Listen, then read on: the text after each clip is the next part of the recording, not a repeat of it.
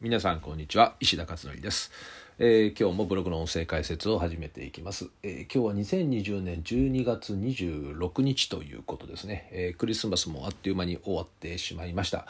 えちょうどまあクリスマスといえばですねまああのもうなんかあんまりうちもですね、えーまあ子供も大きいし、えーなんかパーティーやるとかそんな感じでも全然ないんですけどだからプレゼントなんていうねそんな世界はもう縁遠いんですがあ昨日こちらのヒマラヤのですね、えー音声でもお話ししましたけども、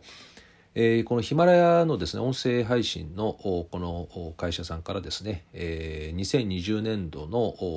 まああ 50, 50のコンテンツの中の一つにですね、えー選ばれましてですね、えーこうなんかいろんなプレゼント企画もあって、えーすごくなんかこう、まあ、表彰されたような気分になってですねとてもまあ嬉しい思いを昨日はしました。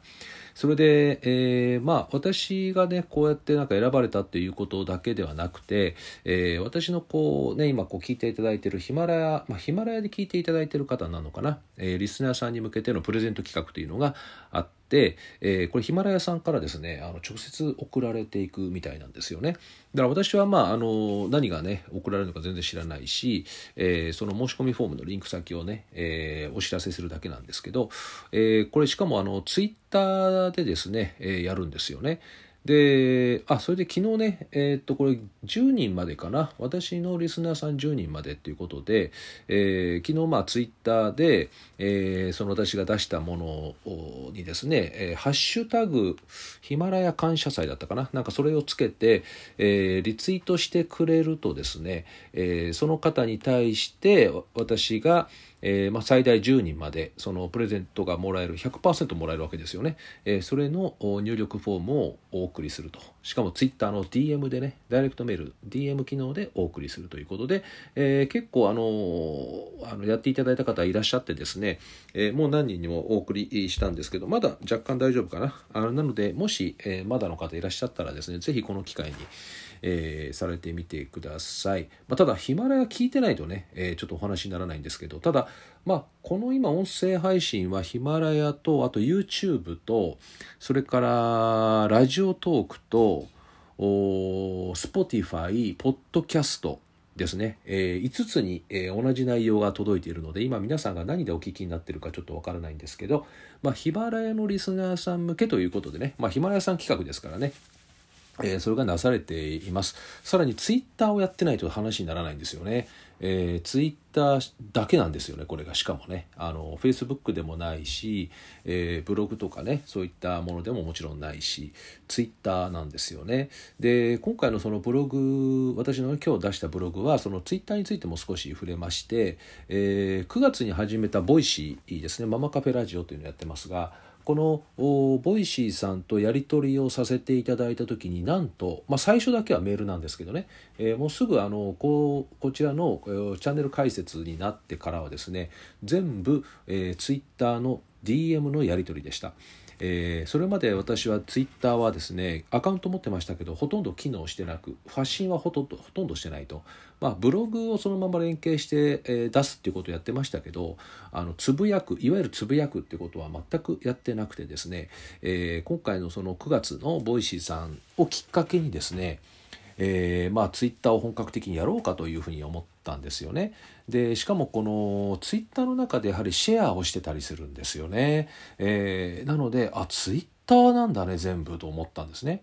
でまあ考えてみれば Facebook っていうのはあれはコミュニティだから拡散力っていう点で言うとそれほど強くないですよね。まあ、あのシェアすればね相手そのシェアした人の友達にも飛ぶんですけどシェアってあんまりしないじゃないですかあれねフェイスブックは。あのいいねは押すけどね。でもいいねを押してもあれシェアしないんですよね。あの全く意味がなくてシェア全然しない。あのインスタもそうかな。あれもいいねを押したところで押した人の友達のところには飛ばないですよね。ところがツイッターは飛ぶんですよね。いいねで飛んでいくという。だから拡散力っていう点からするともう比じゃないですよねツイッターのね、えーなのでそのツイッターやっぱりすごく拡散力があるということで、えー非常に多くの人が使ってらっしゃるんだなということですね。あと、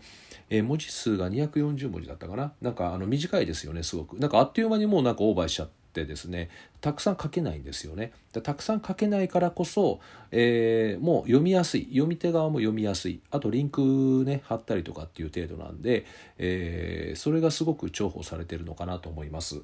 あとまああんまりこの発信をしない、まあ、本来発信した方がいいんだろうけども発信しない人にとってみたらツイッターっていうのはこのいろんな情報収集ですねニュースとかいろんなのをたくさんフォローしておくとですねバンバン入ってくるのでものすごいタイムリーに入ってきますよね。えー、だからヤフーニュースとかねあの辺りもタイムリーには入るんだけどもヤフーニュースってトップ画面の数が限られてるからあのしかも分野ごとによってねえー、例えばビジネスとか IT とか国内とか、えー、あとエンタメとかいうので一つずつ出るような感じですけど Facebook あのこう Twitter に関しては自分のお気に入りのですねものをフォローしていくとその情報がバンバン入ってくるっていうことで情報収集のツールとしても非常に有効的だということを多くの指揮者の方がねおっしゃってますね。でこれも私も全然分かんなくてですね、えー、初めて見てあやっぱりそうなんだこれすごいねっていう実感だったんですね。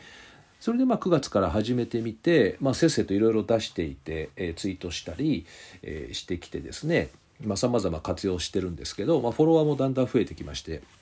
まあ、やっぱり継続してればねフォロワーのっていうのはね増えていくんだなっていうのは、まあ、あのいつも思うことなんですけどこのツイッターをやっぱりやっててよかったなっていうのは今回のヒマラヤですよね。えー、それもこの、えーと、ヒマラヤさんからですねこれの部分をなんかこう出してリツイートしてくれた方にリツイートしてハッシュタグかつけてくれた方にはあのプレゼントが送られるというあなるほどねそうやってやるんだとかって思ってそれで、えー、まあこのツイッターでねやったところ、えー、何人かの人たちがもうすでにね、えー、やっていただいて結構あの反響ありましたかね今回のは。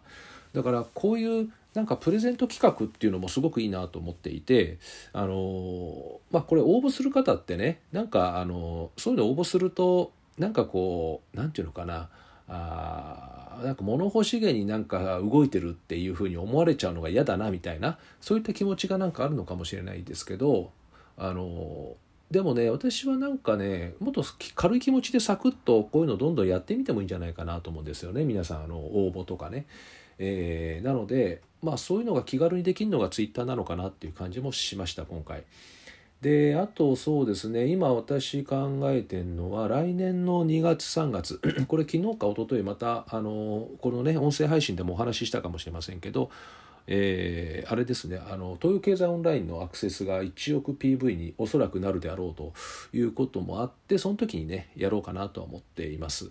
えー、まあどどれでやるのかな？ツイッターじゃなく LINE になるかな？私の場合はね LINE の公式アカウントを使って多分やるかなと思うんですけど、えーまあ、圧倒的にねママさんたちにね入っていただいてるしいつもね私の情報をねこう受け取っていただいてるっていうこともあるのでツイッターでは多分やらないかなツイッターってねママさんあんまりやらないんですよね聞いてみると。あのやってる方ももちろんいるんだけども割合的に言うと圧倒的に少ないですねツイッターはね。なので私はやっぱりこうママさんたちいろんな情報をねお届けしたいっていうのがあるので、えー、私がやる時はあツイッターを使わず多分 LINE かメルマガかあ、まあ、この2つでしょうかね、えー、やるとしたらという形になるというふうには思います。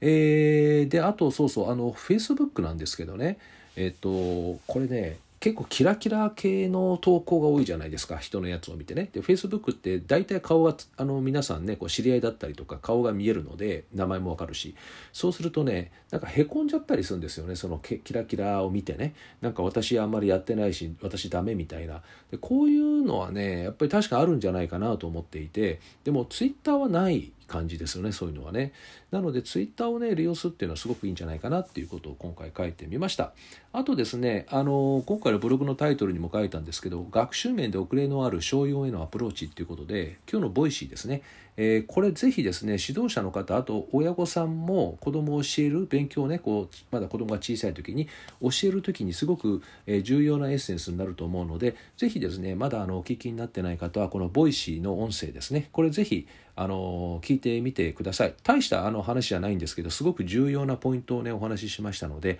ぜひですねそれをお聞きになってみてください、えー、ということで本日のブログ解説以上となります。ではまた明日お会いしましょう。